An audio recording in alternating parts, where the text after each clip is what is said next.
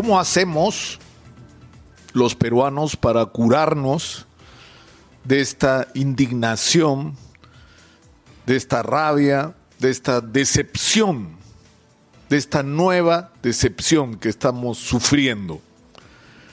En medio de la peor crisis sanitaria y económica de nuestra historia, estamos siendo testigos de la revelación de información de cómo la existencia de un paquete de vacunas, que es cierto, en un primer momento eran experimentales, pero que este año ya no eran experimentales, se han aplicado de una manera absolutamente indiscriminada y partiendo según todos los indicios de favoritismos guiados por decisiones absolutamente subjetivas, personales, guiada por la protección de las personas que se han vacunado a sí mismos y a sus entornos.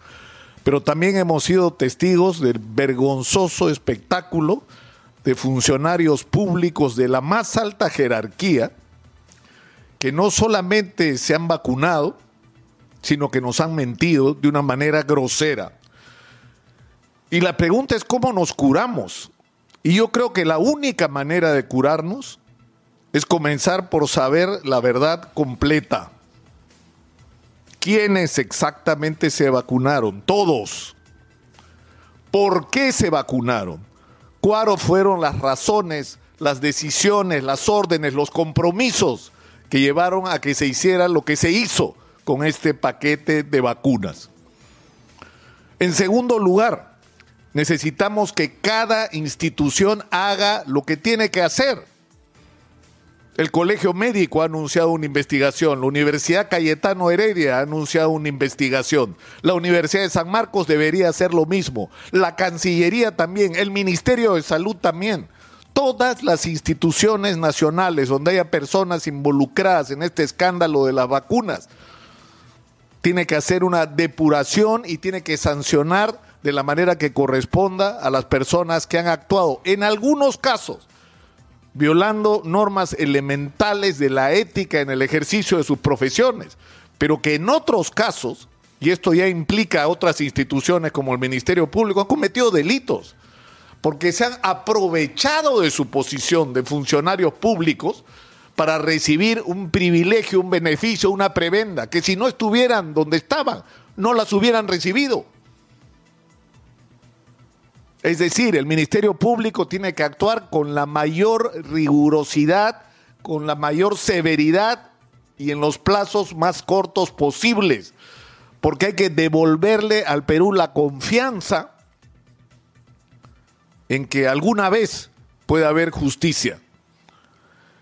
Pero también es muy importante que se esclarezca total y absolutamente el papel de esta donación de vacunas que fueron usadas de la manera que ya sabemos se usaron en el proceso de negociación de las vacunas. Porque esto es importante. O sea, ¿tenemos o no tenemos derecho a sospechar? Tenías un contrato con el laboratorio Pfizer que descubrieron nuestros especialistas, los encargados de la negociación, que tenía cláusulas inaceptables porque afectaba la soberanía nacional. Nunca nos explicaron en qué consistió esa objeción o esa discusión. Lo cierto es que no firmaron.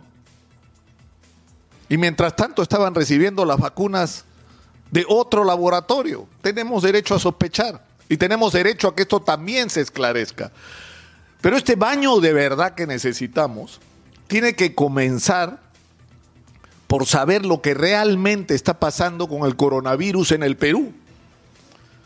Porque una de las grandes responsabilidades de Martín Vizcarra y de Pilar Macetti es habernos mentido todos estos meses sobre lo que realmente estaba pasando con el coronavirus. Según sus cifras, en el Perú han muerto 43 mil personas producto del coronavirus. Mentira, mentira. El Sistema Nacional de Defunciones reporta hasta el día de ayer o antes de ayer 124 mil personas muertas en exceso en comparación con el periodo pre-COVID. ¿Y de qué creen que murieron esas 124 mil personas? De repente 124 mil personas misteriosamente empezaron a morir de enfermedades diversas. No es así. Murieron por coronavirus. Pero ¿cuál es el problema? El problema es que si Martín Vizcarra y Pilar Macetti nos decían el año pasado hay 124 mil muertos, que en ese momento eran 80 mil o 90 mil, si nos hubieran dicho eso en su momento, hubiera significado reconocer dos cosas. Primero, que habían fracasado, porque la super cuarentena a las que habíamos sido sometidos no había funcionado. Y no solamente no había podido detener un virus que estaba matando gente, sino que nos había puesto en la peor crisis económica de nuestra historia. Habían fracasado y nos han mentido para ocultar su fracaso. Pero además el reconocer que hiciste una cuarentena brutal, que tienes un resultado como el que tenemos, te lleva a una conclusión. Nuestro sistema de salud está absolutamente colapsado. No podemos con esta pandemia. Nuestro sistema de salud no puede resistir una epidemia desatada como la que estamos viviendo. Entonces, ¿qué nos quedan? Nos quedan tres cosas. El primer nivel de atención. Detectar el virus apenas empieza a hacer una campaña feroz porque todo el mundo se cuide, use mascarilla y apenas sea detectada una persona infectada, reciba la atención adecuada y se proteja el entorno aislándolo. Y no se hizo. En segundo lugar, necesitábamos oxígeno, porque el oxígeno junto con medicación, que en este momento puede ser controversial, como la ivermectina, como la colchicina, se prueba que está funcionando para contener el deterioro de las personas afectadas por el coronavirus. Entonces había que poner toda la energía en eso, en tener oxígeno. La mayor cantidad de oxígeno que sea posible porque eso iba a salvar vidas. Y no se hizo.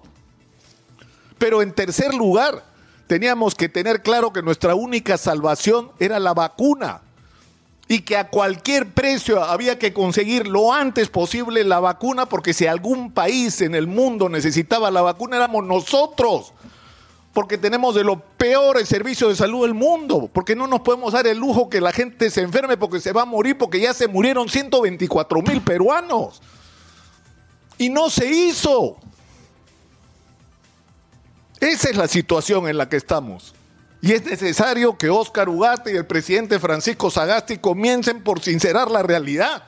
Todos los días sale un informe del Ministerio de Salud mentiroso sobre lo que está pasando, mal hecho, a deshora, donde no dice cuánta gente murió, donde hay que exprimir para sacar información, donde no nos reporta qué dice Sinadef. Porque ahí está la cifra verdadera de lo que nos está pasando. Y no es una exquisitez estadística de lo que estamos hablando es la necesidad de conocer cuál es nuestra realidad. ¿Qué es lo que está pasando realmente en nuestro país? Porque si no lo sabemos, ¿cómo vamos a enfrentar esa realidad? Los políticos se pueden engañar a sí mismos, pero no nos pueden engañar, no nos pueden seguir engañando a los peruanos. Necesitamos, insisto, un baño de verdad. Y necesitamos una vez más lo hemos dicho durante todos estos años acá en Exitosa. Se tiene que acabar la impunidad en el Perú. Se tiene que acabar. Y tienen que pagar por sus responsabilidades, por sus delitos, por sus omisiones, por sus negligencias, por sus ineficiencias, todos los que tengan que pagar. Y sobre todo, aquellos que en medio de este contexto han aprovechado para enriquecerse. Porque la pandemia en el Perú ha sido un tremendo negocio, no para algunos proveedores, que de la noche a la mañana se convirtieron en proveedores de productos médicos, sino por los funcionarios con los que se engancharon para poder ganar contratos y con quienes permitieron, creando un contexto en el que cualquiera podía comprar cualquier cosa, el peor episodio de corrupción de la historia del Perú porque no solamente se va a recordar este momento en los anales de la historia del Perú como la peor pandemia, como la peor crisis económica, sino como la etapa más vergonzosa en la historia de la corrupción en el Perú.